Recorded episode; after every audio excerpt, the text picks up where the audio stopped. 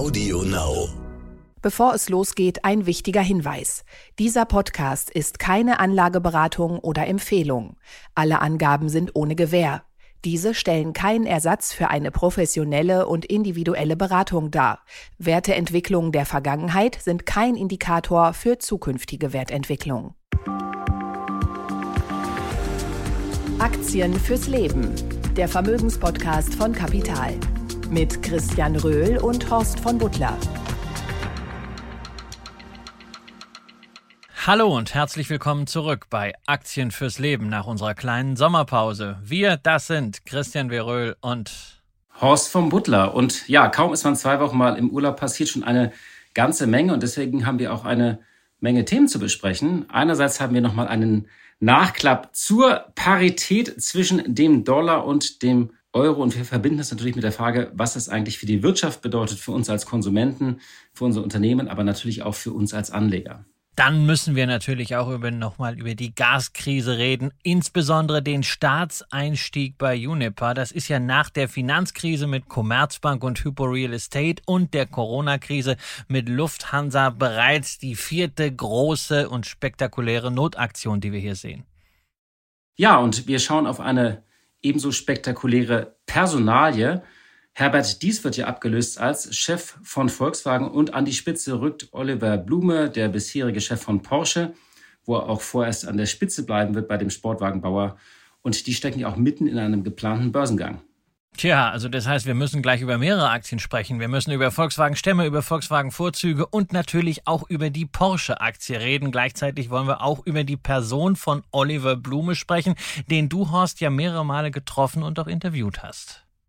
Ja, tatsächlich kenne ich ihn ganz gut. Er ist ein, ähm, ein, einer der, der interessanten und spannenden Automanager in der Branche tatsächlich. Und ich habe ihn jetzt für mein Buch, was in wenigen Wochen erscheint, zum Thema Umbau der Wirtschaft zur Klimaneutralität das grüne Jahrzehnt. Ich wollte jetzt hier keinen Werbeblock machen, aber es ist tatsächlich eine Figur da drin und ich habe jetzt den Verlag nochmal angerufen, dass wir da nochmal so ein paar äh, ja, Funktionsbezeichnungen aktualisieren müssen. Und wir können ja gleich nochmal drüber sprechen, wie ich äh, Oliver Blume in den vergangenen Jahren erlebt habe. Aber vielleicht vorab mal, Christian, du bist ja noch auf Hawaii. Ich stelle gerade mir vor, dass du irgendwie unter einer Palme liegst und irgendwie an einer Ananas kaust oder um mal alle Klischees voll zu machen, ja, irgendwie ja, nebenher ja. so ein Kokosmilch schlürfst, während wir diesen Podcast aufnehmen. Ja, ja, nein, also in Wirklichkeit ist es, erfülle ich das Podcaster-Klischee. Ich hocke nämlich wirklich auf einer Bettdecke im Kleiderschrank, äh, habe neben mir immerhin ein Bier, ein Bud Light und ansonsten, ja, genieße ich es hier sehr. Äh, die Landschaft, äh, das ist atemberaubend hier zu sehen auf den verschiedenen Inseln, die wir schon bereist haben. Und ansonsten kriegt man hier einen gewissen Vorgeschmack auf die Knappheitssituation in der Wirtschaft, auf die wir uns die nächsten Jahre wohl einstellen müssen. Also wenn man sich hier etwas zu essen kaufen möchte, sind die Schlangen sehr lang und gleichzeitig ist es sehr, sehr teuer. Und du bist noch da, äh, wie gesagt, und ich habe äh, auf Instagram gesehen, du warst das erste Mal in deinem Leben Stand-Up-Paddling. Ja, ja, und ich, äh, ich muss wirklich sagen, ich bin nicht runtergefallen, ne, eine ganze Stunde lang. Und es hat mir richtig Spaß gemacht und mal gucken. Also vielleicht traue ich mich dann auch noch mal an so ein paar andere Wassersportarten. Dann sind wir ja gleich schon wieder fast beim Thema VW, ne? weil dies ist ja mal auf dem E-Foil über den Mittellandkanal gefahren und vielleicht kommt ja am Ende noch heraus, ähm, dass er und Frank Thelen Christian Lindner beigebracht haben, wie man auf so einem Ding steht. Ja, du kannst das übrigens auch auf dem Schlachtensee machen, wenn du zurück in Berlin bist. Das werde ich dann auch ganz gerne machen. Vielleicht machen wir das irgendwann mal zusammen. Äh, auch so wie äh, Herbert Dies dann äh, mit so einem äh, Selfie-Stick und filmen uns dabei, erzählen dabei und was nehmen einen Podcast auf. Genau, wir können einen Podcast aufnehmen. Du bist zurück aus dem Urlaub, ja? Ja, ich war zwei Wochen äh, in der Provence, wo wir seit einiger Zeit äh, hinfahren. Ich liebe die französische Lebensart. Ich, äh, es war sehr heiß, aber ich, ich mag es einfach. Und wir sind da immer an einem diese etwas ruhigeren äh, Bergdörfer abseits der Küste, wo man wirklich noch so kleine Dörfer hat mit verträumten Gassen und da sind dann außer ein, zwei Restaurants und Cafés und einige Galerien ist da oft nichts. Und äh, ja, ich äh, lese da dort tatsächlich dann viel. Ich habe äh, das, das Mammutwerk Crossroads von Jonathan Franzen endlich fertig gelesen. Und ich musste tatsächlich irgendwie, ich liebe ja diese französischen Supermärkte, äh, die sind ja einfach äh, wahnsinnig. Und ich musste tatsächlich noch, war so ein bisschen in diesem Film, dieses Podcast, ich, als ich dann in so einem Carrefour war, dachte ich immer die ganze Zeit, die sind doch bestimmt auch börsennotiert. Und äh, ob das eigentlich eine gute Aktie wäre, will ich dich jetzt nicht mit überfallen. Aber das Lustige war so, ich war noch in diesem Aktienfilm einfach so ein bisschen drin. Ähm, und das Zweite ist, äh, immer wenn man aus den Ferien kommt, das ist ja auch so ein altes Thema, träumt man ja davon, ob man sich nicht doch irgendwo dort was kauft, sei es nun, ob man in der Toskana ist oder in Frankreich. Und wir sind ja ein Aktienpodcast, aber ich erinnere da diesen diesen alten Ratschlag von meinem ehemaligen äh, Kollegen Christian Kirchner, der sagte, ja, das ist immer so, wenn man aus dem Urlaub kommt, wollen alle sich dann eine Ferienimmobilie zulegen. Aber eigentlich will man dieses Haus, von dem man träumt, in dem man dann gewohnt hat, willst du ja nur genau zwei Wochen haben im, im Jahr und eben nicht 54 oder äh, 53 Wochen. Und das ist eben der Unterschied. Ja, genau. Und das ist der Grund, weshalb ich seit 20 Jahren auf Mallorca äh, mir jedes Mal überlege, ach Mensch, möchtest du nicht eigentlich äh, hier mal was kaufen, mir dann auch immer irgendwas anschaue und dann überlege ich, okay, also alleine von den Nebenkosten äh, kannst du dann die nächsten 50, 60, 70 Nächte in einem tollen Ferienhaus verbringen und musst dir keine Gedanken darüber machen, äh, was denn ist, wenn der Pool gerade kaputt ist, weil du rufst einfach nur an und sagst, hey, bitte Pool reparieren, wenn es mein eigener wäre, oh Gott, ja, also insofern. Ja, nein, natürlich. Und also das, bra das brauche ich nicht und das brauche ich übrigens genauso wenig, brauche ich auch eine Carrefour-Aktie. Ich liebe diese Supermärkte immer, aber wenn man über Supermärkte äh, erfolgreich äh, mal, mal als Anleger reden will, dann sind wir sicherlich in den USA, dann sind wir bei einer Costco oder wir sind in Kanada bei der dortigen Metro, aber doch bitte nicht bei deutschen oder französischen Supermarktaktien. Nein, ich wollte auch nicht einsteigen, ich musste nur daran denken und ich glaube, die Käsetheke sieht tatsächlich auch besser aus als der Aktienkurs bei Carrefour. Aber kommen wir mal zu unserem ersten Thema. Das Ganze sehen. Eines der großen Themen, äh, das Mitte Juli für Schlagzeilen gesorgt hat. Ein Euro ist jetzt nur noch so viel wert wie ein Dollar. Wir haben äh, eine, die berühmte Parität, das ist eine Zäsur nach 20 Jahren, äh, übrigens eine Zeit, die ja nicht arm ist an Zäsuren. Und da gab es natürlich jetzt wieder diesen großen Aufschrei, der in meinen Augen auch mal so ein bisschen äh, übertrieben ist. Da wird auch ein bisschen viel mit, äh, mit Metaphern dann um sich geworfen von der berühmten Weichwährung und so weiter. Und vielleicht vorab mal von mir so zwei, drei Gedanken äh, über die, die Gründe und Ursachen. Also mein erster Gedanke, die Schwäche des Euro ist vor allem derzeit eine Stärke des Dollars. Also gegenüber anderen Währungen hat der Euro zwar auch verloren, aber weniger eben als gegenüber dem Dollar. Der Dollar ist insgesamt sehr derzeit stark und dafür gibt es auch einige Gründe. Das eine, der eine Grund ist die hohe Unsicherheit, die wir nun derzeit haben, äh, Geopolitik, der Krieg und so weiter. Und da ist es natürlich äh, wie immer schon, also wie seit Jahren und Jahrzehnten, dass der Dollar in Krisenzeiten eine Fluchtwährung ist und bleibt. Und der amerikanische Finanzmarkt ist und bleibt nun mal eben auch ein Markt mit der größten Liquidität. Und ein anderer Grund ist, wir haben einige Male im Podcast hier auch schon darüber gesprochen, ist der Unterschied zwischen den Zinsen in Europa und den USA.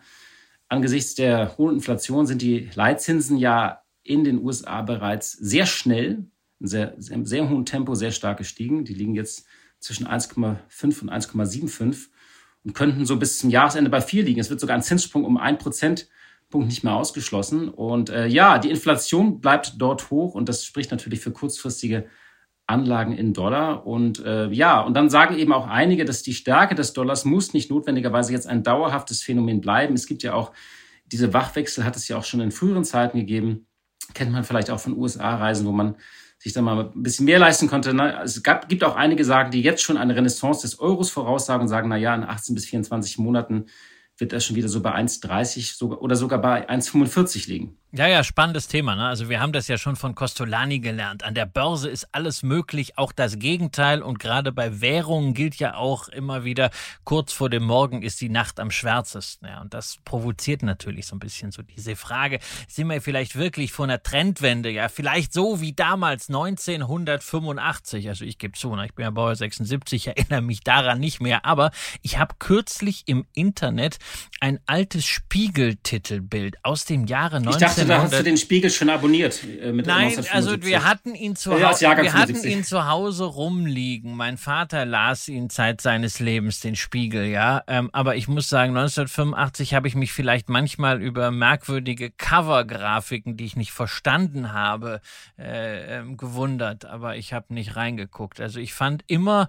äh, und das sage ich jetzt nicht, äh, weil wir gleichen Verlag sind. Äh, ich fand den Stern immer besser. Da gab es nämlich früher immer so eine Satire-Seite und die Comic-Seiten und sowas. Und als Kind fand, haben meine Eltern auch Stern gelesen und ich fand äh, Stern ganz toll, auch mal mit den vielen Fotos. Und äh, aber ich habe jedenfalls dieses, dieses Spiegel-Titelbild aus dem Jahr 85 wieder entdeckt. Supermacht Dollar hieß es da, nachdem der Dollar zur D-Mark und zu anderen Währungen auch binnen fünf Jahren um über 40 Prozent aufgewertet hatte. Und kurze Zeit nach diesem Titelbild ging es dann allerdings wirklich in die andere Richtung. Also so ein bisschen so wie bei dem Bildzeitungsindikator. Bildzeitung schreibt, hey, alle wollen jetzt Aktien und äh, dann geht's runter. Ähm, nur damals gab es halt 1985 äh, wirklich einen Katalysator, warum es kurze Zeit danach in die andere Richtung ging. Also innerhalb von drei Jahren hat sich die D-Mark dann wieder verdoppelt. Äh, und dieser Katalysator war das sogenannte Plaza-Abkommen, äh, in dem sich die fünf äh, großen Staaten USA, Deutschland, Frankreich, Großbritannien und Japan auf Maßnahmen zur Abwertung des US-Dollar verständigt hatten. Und das hat tatsächlich funktioniert damals. Es war eine andere Welt. Ähm, wir müssen aber auch zugeben, auch Anfang dieses Jahrtausends, als der Euro ja auch schon mal unter die Parität gerutscht war, bis runter auf 0,85, ging es dann ja sehr schnell. Im November 2002 hatten wir noch die Parität und dann ging es schnurstracks rauf bis 1,60 im Februar 2008. Nur auch damals gab es halt diese Katalysatoren. Erst die Euro-Bargeld-Einführung, dann die Agenda-Reform in Deutschland und dann natürlich auch die zunächst scheinbar auf die USA begrenzte Immobilienkrise. Und das ist ja heute das Thema. Haben wir Katalysatoren, die dafür sprechen, dass der Euro mal wieder nach oben guckt? Und wenn ich da jetzt eine Liste machen sollte, hm, dann fällt mir nicht mal für den ersten Punkt was ein. Ja, ist tatsächlich im Moment so ein bisschen äh, schwierig. Und tatsächlich war es ja so, bei der Euro-Einführung, es gab ja diesen Euro-Schock für die deutsche Wirtschaft damals. Und du hast die Agenda-Reform angesprochen. Deutschland galt ja schon ab Ende der 90er Jahre als der kranke Mann Europas, hat dann, dann hatten wir das berühmte deutsche Jahrzehnt. Und tatsächlich im Moment finde ich, äh, wenn man auf Europa äh, schauen muss, äh, muss man sich eigentlich große Sorgen um die Wirtschaft machen. Wir haben die große Frage, ob aus Deutschland, also das aus dem Powerhouse Europa, das No Powerhouse im Moment wird. Da werden wir sicherlich einige Male noch drüber sprechen in den nächsten Wochen und Monaten. Dann haben wir die Turbulenzen in Italien der Rücktritt von Draghi äh, vor einiger Zeit, er war ja schon derjenige, der, der Stabilität, der auch ein Versprechen gegeben hatte an die Märkte, äh, dass äh, und auch an Europa, dass sich Italien reformieren wird äh, und damit verbunden natürlich auch die Angst vor einer äh, neuen äh, Euro-Krise. Zwar ist jetzt der erste Zinsanstieg jetzt ja vollzogen worden hier, ähm, äh, aber ich finde auch da, ich weiß nicht, wie du das siehst, ich sehe es so ein bisschen skeptisch, auch dieses neues Programm TPI, was sie gestartet haben, mit dem man ähm, einfach gesprochen gezielt einigen Ländern unter die Arme greifen möchte, wenn es denn ein bisschen kritisch wird an den Märkten. Ähm, das, also das, das Programm sehe ich skeptisch, weil ähm, es ist mir sehr schwammig, ich finde es sehr schwammig formuliert und eben diese, ähm, und äh, eigentlich hieß es ja, wir wollten diese Programme mal beenden, jetzt erfindet man immer neue Tools, das sorgt nicht gerade für Vertrauen. Also will heißen, als Fazit, die unterschiedlichen Zinsen und Geldpolitiken in den USA und Europa, die spiegeln eben ein für mich größeres Problem, dass die Wirtschaft in den beiden Währungsräumen sich derzeit eben höchst unterschiedlich entwickelt. In den USA ist einfach die Wirtschaft heiß gelaufen, der Konsum der Amerikaner ist übrigens intakt, der Arbeitsmarkt auch einigermaßen leergefegt. Die haben halt ein Riesenproblem mit ihrer Inflation. Und Europa, ja, Europa zittert halt eben, ob es genug Energie bekommt. Und solange dieses Thema irgendwie nicht vom Tisch ist, habe ich da auch im Moment, ja, hat man leider nicht so viele, ich habe jetzt auch äh, zwar viel geredet, aber auf deiner Liste der großen Hoffnungswerte konnte ich eigentlich auch nichts hinzufügen. Aber die Frage ist ja, Christian, was bedeutet das jetzt eigentlich für Anleger sozusagen, diese berühmte äh, Euro-Schwäche?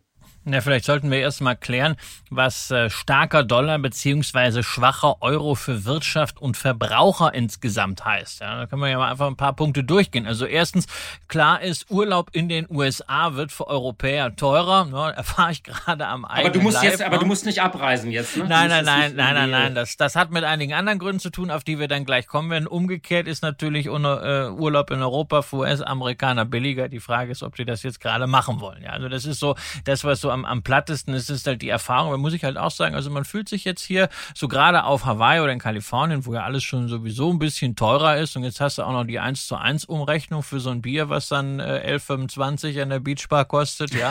ähm, naja, da fühlst du dich schon so ein bisschen wie jemand aus dem Weichwährungsland. Wie in der Schweiz. Ja, in der Schweiz. ja, genau, wie in der Schweiz, ja. Ähm, dann zweites Thema und da ist es dann eben nicht mehr so lustig, nicht mehr so entspannt. Die Einfuhren in US-Dollar werden in Euro gerechnet teurer und das ist eben besonders kritisch, weil Öl und allgemein Energierohstoffe äh, nur mal in Dollar gehandelt werden, sodass die ohnehin gestiegenen Preise hierzulande nochmal mit einem Währungshebel ankommen. Der schwache Euro erhöht also die Inflation im Euroraum und wenn man sagt, also die Glaubwürdigkeit der EZB ist angeknackst und das ist ein Grund dafür, warum der Euro so schwach ist, dann muss man schon sagen, hat die EZB über diesen Umweg auf jeden Fall auch was mit der Inflation zu tun.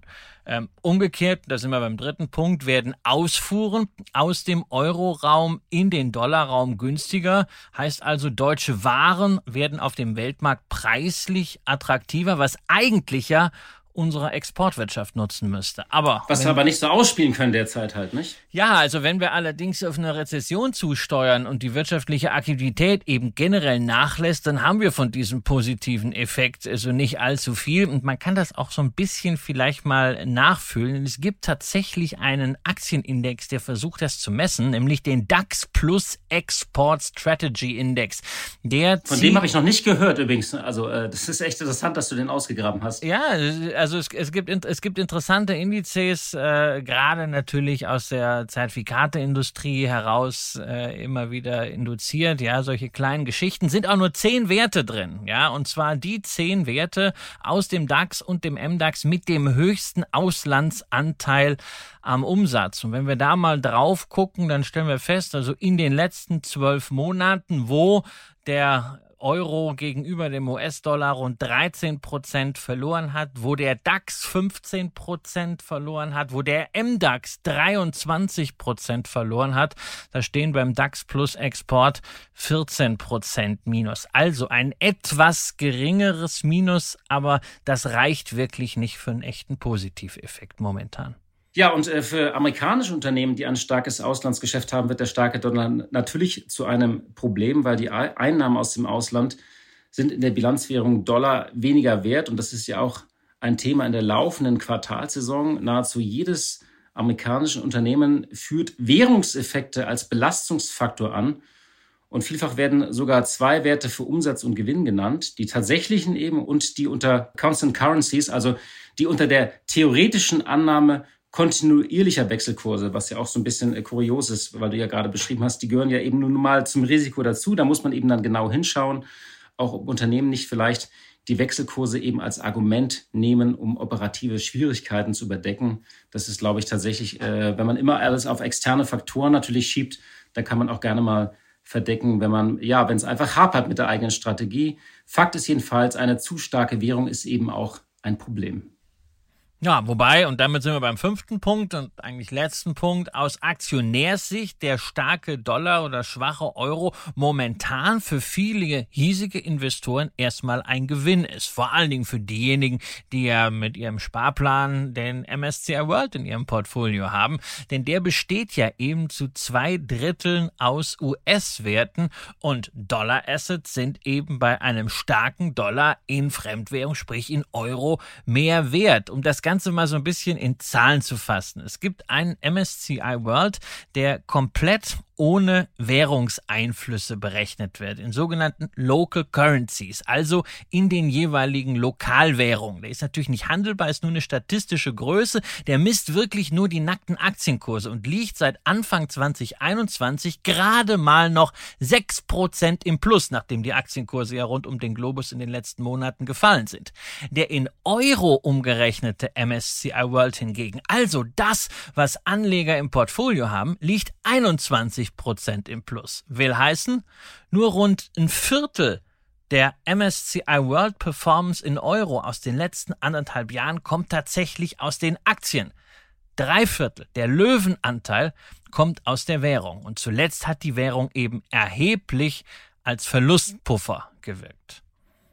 Dasselbe gilt natürlich auch für Dividenden, also die Einnahmen aus Dividenden von amerikanischen Unternehmen sind in Euro nun entsprechend höher. Beispiel, wenn man ein Dollar Dividende bei einem Kurs von 1,25 bekommt, das sind dann 80 Euro Cent und bei Parität sind es eben ein Euro. Insofern kann man sich da nicht wirklich beschweren, ne? also über die schwindende Kaufkraft. Deswegen, ja, also als Dividendeninvestor habe ich natürlich in den letzten äh, Monaten und Du bleibst ja, noch auf Hawaii ein paar Wochen. Ja, ich habe natürlich ein Windfall Profit bei meinen Dividendeneinnahmen äh, gehabt und insofern, ja, das ist, äh, ist es weinendes und lachendes Auge. Äh, man darf natürlich nicht vergessen, dass sich natürlich auch US-Aktien in Euro verteuern. Wer also seine Dividenden reinvestiert, also nicht wie ich davon leben muss, ja, für den ist das Ganze am Ende dann ein Nullsummenspiel. Das heißt sozusagen, deine höheren Dividenden musst du in überteuertes Bier stecken. Kann man das so zusammenfassen?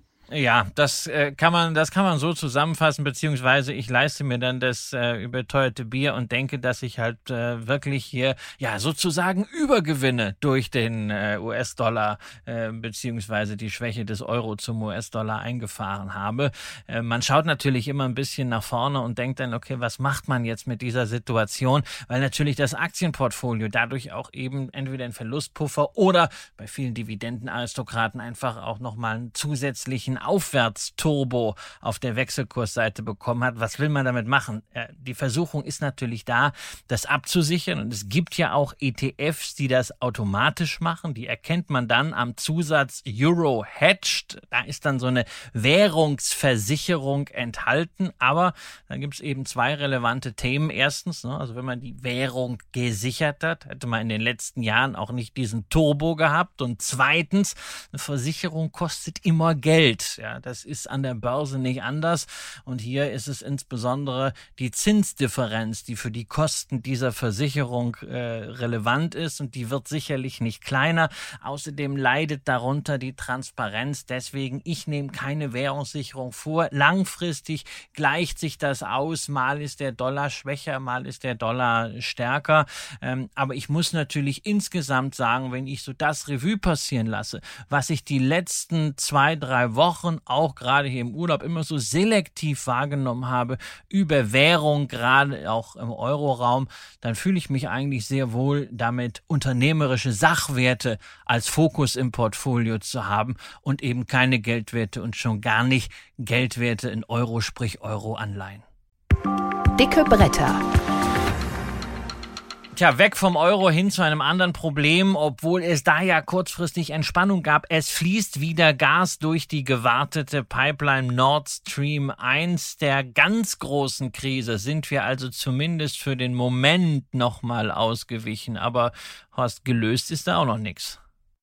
Nein, also mitnichten ist da was gelöst. Du hast es gesagt. Also dieses Worst-Case-Szenario ist jetzt nicht eingetreten. Also diese große Angst, dass die Russen unter einem Vorwand eines technischen Problems gar kein Gas mehr schicken, was ja wirklich eine unmittelbare Krise und neue Notfallstufe vermutlich ausgelöst hätte. Das ist es jetzt nicht, aber Putin hält uns eben, äh, ja, hält uns an der kurzen Leine, an der er uns haben will, 40 Prozent. Das fließt jetzt wieder. Das ist zu wenig zum Leben, also zu, um wirklich zu wachsen, sorgenfrei zu wachsen, aber eben auch zu viel, um Ludwigshafen abzuschalten. Interessanter ist übrigens, dass Italien wieder mehr Gas bekommen hat. Das ist das perfide Spiel, was die Russen gerade sehr geschickt eben spielen. Sie setzen eben äh, Gas und ihre Rohstoffe als Waffe ein. Ähm, aus ihrer Perspektive ist es aber auch nachvollziehbar, denn den Wirtschaftskrieg gegen Russland, den haben wir aus ihrer Perspektive ja begonnen. Und passend dazu hat Robert Habeck, unser Wirtschaftsminister, ja, als er das neue Krisenpaket angekündigt äh, hat, äh, mit dem er unsere Energieversorgung im Winter sichern will und in der Zukunft, er hat gesagt, wir befinden uns im fünften Monat des Krieges in Europa, also er hat uns mit einbezogen. Aber man muss nach fünf Monaten leider festhalten, wir sind mitnichten so weit äh, beim Umbau der Energieversorgung wie gedacht. Also da wurde ja viel angekündigt mit irgendwie ähm, neuen Lieferanten. Wir waren irgendwie in Katar, Niederlande, Nordwegen. Wenn man sich jetzt mal unterm Strich anschaut, wie weit wir da sind. Also es wurden zwar viele Dinge angekündigt und viele Absichtserklärungen unterzeichnet, aber äh, es reicht eben nicht. Wir sind weiterhin angewiesen auf russisches Gas und äh, ich finde ja tatsächlich, äh, es gibt auch so ein paar Debatten, die ich mit inzwischen regelrecht albern finde. Zum einen diese Atomdebatte, äh, da würde ich sagen, komm Leute, jetzt verlängert es doch einfach. Es, es ist technisch möglich. Es ist zwar nicht wirtschaftlich, aber wirtschaftlich machen wir auch andere Sachen eben. Es ist juristisch sehr einfach zu lösen. Es fehlt eben nur im Moment nur der politische Wille. Und, äh, und dann hangeln wir uns jetzt so von Energiespartipp zu Energiespartipp. Und äh, ich glaube, mit mehr Stoßlüften werden wir nicht durch den Winter kommen. Und äh, ich finde jetzt dieses Verbot, Pools zu beheizen, das hat schon wieder so eine groteske Symbolik, ja, als ob es jetzt irgendwie das große Problem Deutschlands ist dass hier zu viele Pools beheizt werden. Ähm, ja, und das, deswegen finde ich so ein bisschen, also das Worst-Case-Szenario, das haben wir abgewendet, aber ähm, wir leben eben in, an diesem ständigen Abgrund, dass Putin natürlich gezeigt hat, was er machen kann. Und das ist das Problem. Und wir brauchen eben mehr Zeit. Ja, du hast gerade ein Wort erwähnt, äh, Krisenpaket. Da gab es natürlich eine ganze Reihe von. Bei einer Sache ist es sehr konkret geworden, auch mit Blick auf die Börse. Ganz eng war es ja schon bei Uniper, ehemals Teil von E.ON, 2016 abgespalten und seit 2019 zu über 75 Prozent im Besitz des staatlich dominierten finnischen Versorgers Fortum. Uniper ist ja der größte deutsche Gasimporteur, ziemlich simples Geschäftsmodell, en gros Gas aus Russland beziehen und dann mit Aufschlägen an Stadtwerke und Industriekunden weiterverkaufen. Nur eben seit die Gaslieferungen aus Russland immer spärlicher wurden, musste Uniper zusätzliche Gasmengen auf dem Spotmarkt einkaufen zu horrend steigenden Preisen und das kann nicht lange gut gehen. Weshalb man jetzt nach dem Start gerufen hat und nach rund zweiwöchigen Verhandlungen steht fest, der Bund schnürt mal wieder ein Krisenpaket, so wie wir es damals gesehen haben bei der Commerzbank, bei der Hypo Real Estate und zuletzt in der Corona-Krise bei der Lufthansa. Man greift dem Unternehmen unter die Arme mit 15 Milliarden Euro. Man übernimmt 30 Prozent der Anteile an Uniper für einen Aktienkurs von 1,70 Euro je Aktie. Nummer zur Einordnung. Uniper-Kurs lag vor dem Krieg so zwischen 30 und 40, ist dann auf 20 abgestürzt und notiert nun bei 7,50 Euro. Und der Bund zahlt 1,70 Euro. Da muss man sich mal fragen, ne, sind diese 7,50 Euro so total realistisch? Aber diese Kapitalerhöhung reicht natürlich auch nicht und dazu gibt's also jetzt noch Pflichtwandelanleihen, um dem Unternehmen das Kapital zur Verfügung zu stellen, was es braucht. Horst, wie siehst du diese Rettung? Ist das der Einstieg in die Zombifizierung der deutschen Wirtschaft? Nein, das glaube ich nicht. Also ähm, dieser Einstieg war notwendig ähm, und ich finde in solchen Krisenphasen gibt es ja keine reine Lehre. Das haben wir, du hast das Beispiel Lufthansa erwähnt, ähm, äh, aber auch in Bankenkrise, wo der Staat einfach einspringen muss. Da muss man pragmatisch und schnell handeln. Und hier hatten wir eine Notsituation, dass natürlich Uniper eigentlich kein Geschäftsmodell mehr hatte, solange die eben die überhöhten Preise ähm, nicht weiterreichen konnten. Also das Spiel war eigentlich äh, war einfach endlich. Äh, insofern, das ist nie schön, das ist nie wünschenswert, aber manchmal sind solche Dinge notwendig und wir können eigentlich froh sein, dass wir noch äh, ja inzwischen ein erprobtes äh, Krisenmanagement und auch so Instrumentarium oder so ein Handwerkszeugkasten haben, eigentlich, wo wir sagen, okay, wir wissen, wie solche Staatseinstiege funktionieren. Das ja, sind auch, waren ja sehr interessante äh, Player da im Hintergrund, die das äh, gemacht haben. Das war sehr professionell und ähm, ja, und ob sich das für den Steuerzahler, ob wir draufzahlen oder nicht, äh, die Rechnung kommt ja wie immer ein paar Jahre später. Im Moment sieht es ja so aus, wir könnten bei der Lufthansa sogar einen Gewinn machen. Den Amerikanern ist das übrigens immer wieder gelungen bei Staatseinstiegen. Bei der Commerzbank sieht das natürlich anders aus. Äh, da wird der Steuerzahler mit einem hohen Verlust rausgehen. Ich glaube, das wird auch nichts mehr. Ne?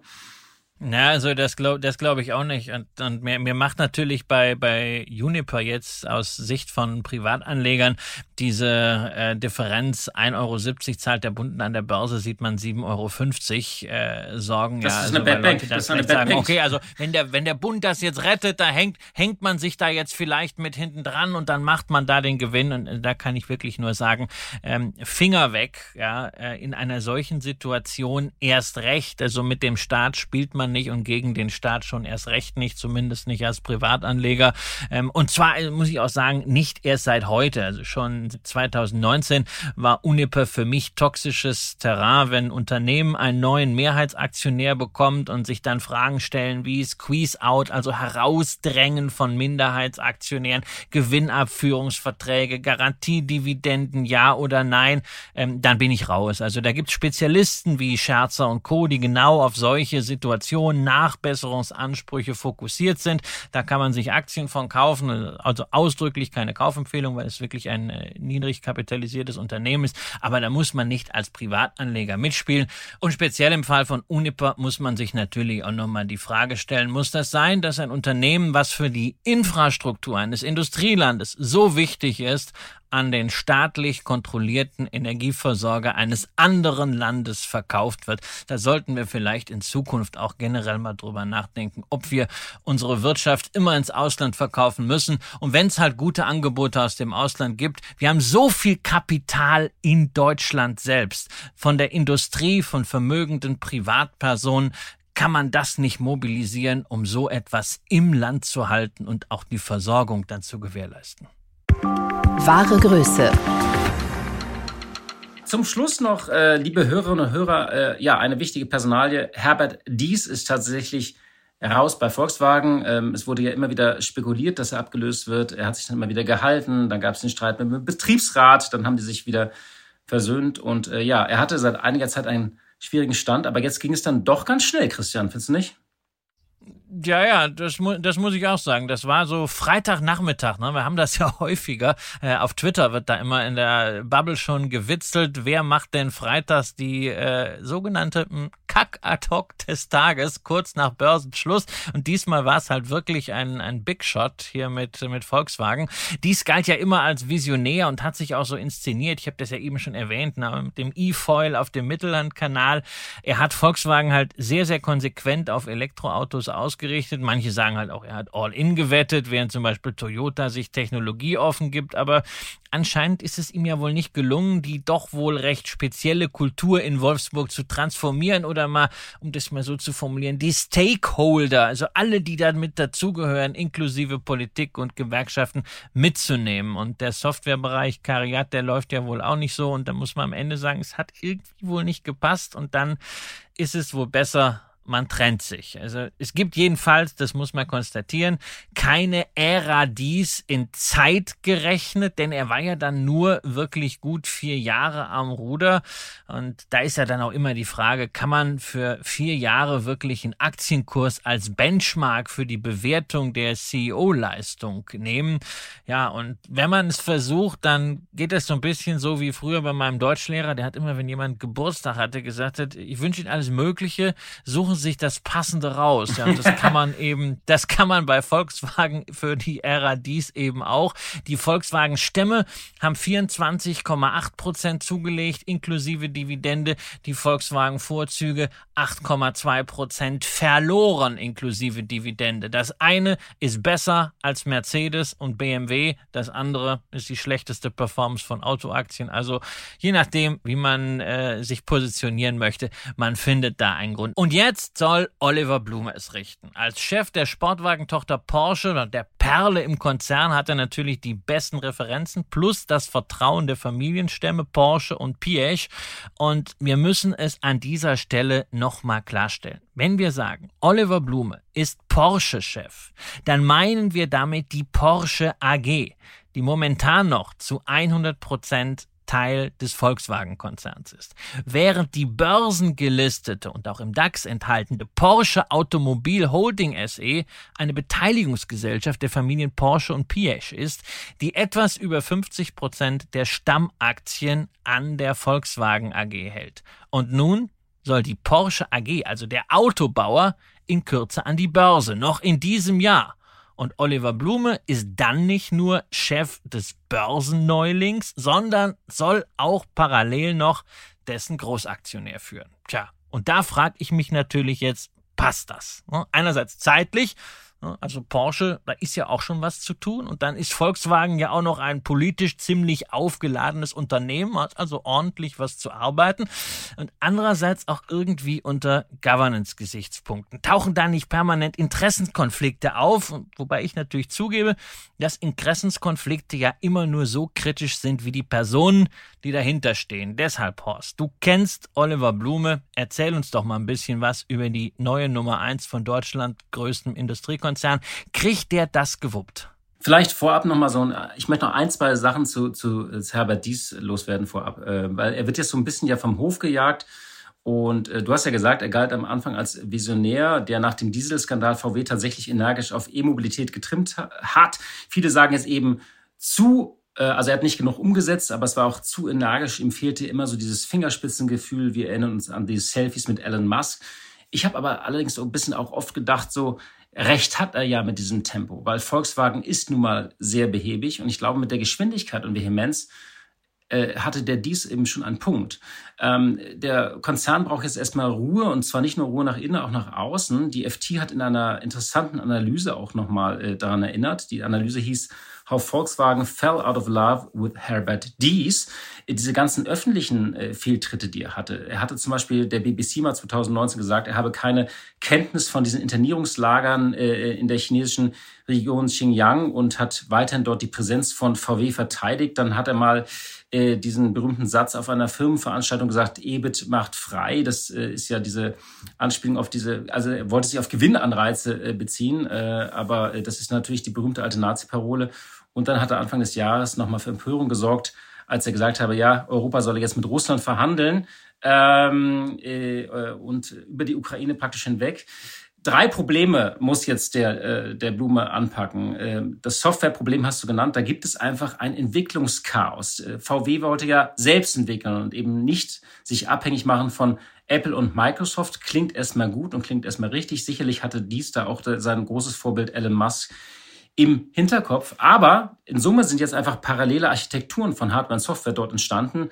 Und diese Einheit Cariat ist komplett damit überfordert. Und es dauert jetzt eben sehr viele Jahre und auch die Fertigstellung von einigen Modellen von Porsche und Audi hängt davon ab. Und ähm, das Interessante ist, ob Blume jetzt dann doch mehr auf die Hilfe von externen Tech-Firmen setzen wird. Da vermuten einige Analysten, sagen so, ja, der ist auch schon mal gerne in Silicon Valley zu Apple gereist, dass Blume da eine Kurskorrektur vornehmen wird. Dann hat die ID-Reihe Probleme. ID ist ja sozusagen diese Flaggschiff-Reihe, äh, also sie gilt als Fundament für die Transformation im Zeitalter der E-Mobilität. Und da hat VW im Moment das Problem, dass diese Modelle einfach nicht überzeugen, also in vielen Ländern und sie drohen auch abgehängt zu werden. Äh, auch dort gibt es Softwareprobleme, es gibt Probleme mit Updates und im wichtigen chinesischen Markt. Wir hatten ja mal irgendwie, glaube ich, auch früher erwähnt, wie groß abhängig oder wie, wie stark Volkswagen abhängig ist von China inzwischen. Da hinken sie halt ihren Verkaufszielen gnadenlos hinterher. Da greifen auch neue Player wie NIO oder Xpeng an. Auch BYD könnte eine Bedrohung für Volkswagen werden, sagen nun einige Experten. Und daneben schläft auch die Konkurrenz aus Südkorea mit Hyundai und Kia nicht. Die haben sehr gute E-Modelle vorgelegt. Ich wollte es nur sagen, also Volkswagen, da, da braut sich aus so einem kleiner perfekter Sturm so ein bisschen zusammen. Und das dritte hast du erwähnt, Volkswagen oder Wolfsburg ist nun einmal, man kann es nicht anders sagen, wenn wir auf Mittelerde werden, ist, äh, ist Wolfsburg halt Mordor. Und da ist eben ein Hauen und Stechen und immer wieder Streits. Die ganze Konstellation ist immer, äh, ist, ist wirklich tatsächlich sehr kompliziert. Und jetzt nochmal zu Oliver Blume. Er wird jetzt ja immer als Teamspieler beschrieben. Das ist er tatsächlich. Ich habe ihn einige Male getroffen. Ich erinnere an so eine Einladung, äh, das war für Chefredakteure in, in Leipzig, da konnte man die neuen E-Modelle bewundern und das war auf deren Testgelände da bei Leipzig und abends wurde noch gegrillt und er setzte sich dann zu uns an den Tisch und er ist tatsächlich sehr umgänglich, sehr nahbar und vor allem völlig ohne Bugwelle. Also es, es gibt ja so Manager, da spürst du sozusagen schon, wenn die in den Raum kommen, irgendwie spült es sich so halb raus. Das ist bei ihm überhaupt nicht so. Und vor allem möchte ich bei ihm aber tatsächlich mal die Leistung äh, ähm, äh, herausstreichen. Bei Porsche stand verdammt viel auf dem Spiel, weil die Frage war, würden die es überhaupt hinbekommen, im E-Zeitalter gute Modelle vorzulegen, weil den Porsche verbindet man natürlich irgendwie mit dem rührenden Motor, mit dem Verbrenner, mit der Leistung. Und tatsächlich hat Blum es geschafft, diese, dieses, diese Leistungs-DNA, diesen Gencode tatsächlich auch einfach zu übertragen und die komplette Mannschaft darauf einzuschwören, da alles zu geben. Und in Summe ist es jetzt so, dass die Ziele von Porsche sehr, sehr ehrgeizig sind. Sie wollen ja vier von fünf Autos 2030 sollen elektrisch fahren. Sie wollen 2030 klimaneutral sein. Das Ganze bei einem sehr, sehr ehrgeizigen Renditezielen. Und tatsächlich ist er im Moment ähm, für mich einer, also er könnte tatsächlich die richtige Person sein jetzt für diese Ära des, des Umsetzens, des Gemeinsamkeit. Da müssen viele Wunden jetzt auch geheilt werden. Und ich hoffe nur, dass er in dieser Maschinerie in Wolfsburg nicht zerrieben wird. Ja gut, er kennt die Maschinerie ja. Ähm, der Großaktionär, also die Familien Porsche und Pierre, scheinen ihm zu vertrauen. Aber es gab schon mal einen Porsche-Chef, der über, äh, an die Spitze gerückt ist. Und das war der Vorgänger von Herbert Dies. Da muss, daran muss man auch nur erinnern, nicht? Also ähm genau, das hat auch nicht funktioniert. Warum muss er denn jetzt bitte Volkswagen und Porsche in Personalunion führen? Findest du das nicht auch unglücklich? Ja, da haben sie eine verquaste Erklärung äh, geliefert, dass es irgendwie, äh, die stecken ja wie gesagt mitten in einem geplanten Börsengang und dass es dann natürlich an Investoren kein gutes Signal ist, wenn man den Chef austauscht. Aber wir haben hier eine sehr spezielle Konstellation. Ja, Der Blume geht ja nicht, weil er ein Problem ist. Nein, aber jetzt hast du bei Porsche halt so einen Teilzeitchef, der auch noch äh, bei einem äh, Industriemoloch in Wolfsburg äh, gleichzeitig dann ähm, für Ordnung sorgen muss. Und da stellt sich natürlich schon die Frage, wie strahlt das auf den Börsengang aus? Und man darf ja auch nicht vergessen, die ganze Story des Börsengangs abseits dessen, was die Strahlkraft der Marke Porsche angeht, ist ja jetzt auch nicht so wahnsinnig glorios, wenn man bedenkt, dass dann Porsche mit Stamm und mit mit Vorzugsaktien ausgestattet wird. Dann sollen Stammaktien vorher an die Porsche Holding verkauft werden. Da, um damit das finanziert werden kann, soll es dann auch eine Sonderdividende geben, äh, eingelistet werden dann hinterher nur die Vorzugsaktien. Der Deal ist irgendwie so kompliziert geworden. Weißt du, es Was aber auch zeigt, so dass, er, dass er mit heißer Nadel gestrickt wurde. Also hätten die jetzt irgendwie in Ruhe einen Nachfolger aufbauen können. Ich glaube, es ist erstmal jetzt eine Hilfskonstruktion, ähm, er kriegt ja auch einen COO an die Seite gestellt, damit er nicht überfordert wird. Aber eigentlich würde ich dir zustimmen, eigentlich ist es suboptimal. Also man Eigentlich ist ja voll ist ausgelastet. Suboptimal. Und, und das ist natürlich ein ganz, ganz wesentlicher Punkt bei Volkswagen, dieses Thema Management. Von Warren Buffett haben wir ja mal den schönen Spruch bekommen, man sollte nur in Firmen investieren, die auch ein absoluter Vollidiot leiten kann, denn eines Tages wird genau das passieren. Also solche Firmen, äh, die sich quasi von alleine führen, die mag es geben, aber äh, Volkswagen und auch Porsche zählen sicherlich nicht dazu. Das Deshalb ist es natürlich wahnsinnig wichtig, wer steht da an der Spitze. Und es gibt viele Anleger, die ihren Investment Case bei Volkswagen, egal ob Stämme oder Vorzüge oder auch bei der Porsche Holding, darauf aufgebaut haben, dass da vorne Herbert Dies steht. Und wenn das der Investment Case war, dann kann ich diese Anleger verstehen, die jetzt sagen, nee, das hat sich geändert. Wolfsburg hat wieder mal gezeigt, sie sind nicht in der Lage, mit einem solchen Visionär umzugehen, wobei man dann auch immer sagen muss, ne, also hm, ist das visionär und auch dann in der Umsetzung wirklich gut gelaufen, hast du einiges zu gesagt. Aber da ist wirklich immer die Frage, wie ist der Investment Case? Ich persönlich habe ja auch Porsche Holding Aktien, aber nie vor dem Hintergrund, äh, dass ich dies jetzt als deutschen Elon Musk und Thought Leader abgefeiert habe, sondern immer vor dem Hintergrund der günstigen Bewertung der Volkswagen-Aktie, wenn man bedenkt, was da an Asset namens Porsche drin steht und bei der Porsche Auto Holding gibt es dann nochmal einen Bewertungsabschlag. Und insofern bleibe ich da dabei, würde mir aber auch wünschen, dass ein Börsengang so einfach, so nonchalant daherkommt wie damals diese kleine Platzierung, die erste bei Ferrari, wo einfach mal 10% gefloatet wurden dann hat man schön gewartet, bis mal sich eine Kapitalmarktstory entwickelt hat. Diese entspannte Haltung fehlt mir bei Porsche, fehlt mir bei Volkswagen, aber hm, vielleicht ändert sich in der neuen Managementkonstellation ja auch daran noch was. Zumindest steht mit äh, äh Oliver Blume mitnichten ein äh, Vollidiot jetzt an der Spitze. Er ist tatsächlich äh, ein sehr fähiger Typ. Und wenn man gesehen hat, wie er Porsche innerhalb von wenigen Jahren auf dieses eine Ziel eingeschwört hat, äh, eingeschworen hat, auch wie er die Ingenieure mitgenommen hat, kann man tatsächlich in diese Personalie auch Hoffnung setzen. Aber tatsächlich ist dieser Wechsel, diese ständige Unruhe bei Volkswagen, ist ein Problem. Wir kommen aber tatsächlich, oder wir sind jetzt tatsächlich damit schon am Ende, äh, lieber Christian. Und äh, ja, ich freue mich, dass wir hier tatsächlich über einen WhatsApp-Call, äh, du in einem Schrank äh, auf Hawaii, ähm, ich hier irgendwie so auf der Rückreise schon halb, in, halb im Büro äh, mit einem Bein äh, diesen Podcast aufnehmen konnten. Ist ja auch irgendwie fasziniert. Äh, wir haben uns ausgetauscht, unsere Gedanken auf einem Google Doc. Ich finde, bin immer noch fasziniert, wie das alles geht. Und wir werden auch weitermachen, jetzt mit unserer zweiten Staffel und an den großen Themen dranbleiben. Äh, ist heute ein bisschen länger geworden, aber es gab auch einiges zu besprechen und äh, auch einiges nachzuholen. Und äh, wir hören uns dann hoffentlich, liebe Hörerinnen und liebe Hörer, am kommenden Mittwoch wieder. Bis dahin. Machen Sie es gut. Aktien fürs Leben. Der Vermögenspodcast von Kapital Mit Christian Röhl und Horst von Butler. Audio Now.